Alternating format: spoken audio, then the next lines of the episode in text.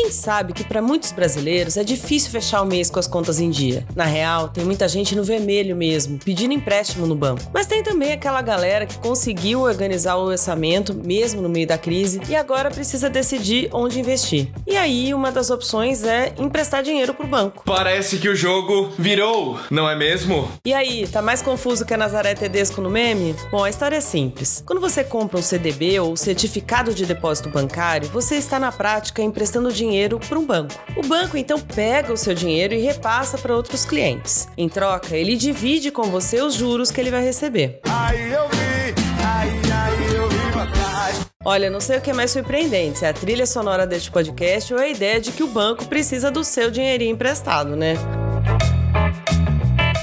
Se você ouviu os episódios anteriores, já deve ter sacado que o CDB é um ativo de renda fixa. Isso quer dizer que ele tem uma regra clara de retorno. Tem CDB que paga uma taxa de, por exemplo, 0,5% ao mês ou 10% ao ano. Tem também CDB atrelado a um índice de referência, como a inflação ou o CDI.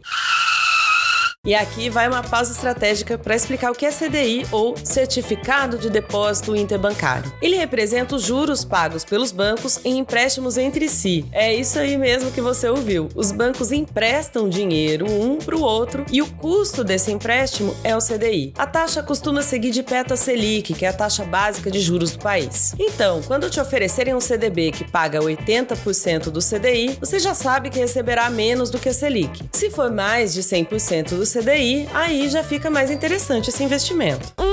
De forma geral, o retorno do CDB vai ser maior quanto mais tempo você deixar o dinheiro aplicado. E vale lembrar também que o imposto de renda sobre o ganho vai diminuindo com o passar do tempo. Ele começa em 22,5% para seis meses de aplicação e cai para 15% quando você deixa o dinheiro lá dois anos ou mais. Outro ponto importante sobre o CDB é a segurança do Fundo Garantidor de Crédito.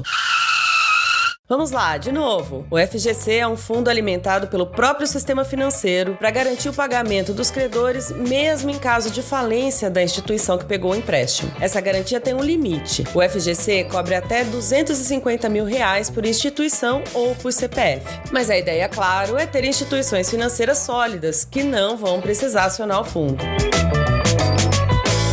E aí, ficou interessado em investir em CDB? Eu sou Letícia Sorg e este foi mais um episódio do podcast do Bora Investir, um site da B3 para ajudar você a ter uma vida mais tranquila e favorável. Tá tranquilo, tá favorável, tá tranquilo, tá favorável. E a edição de som é de Rafael Machado.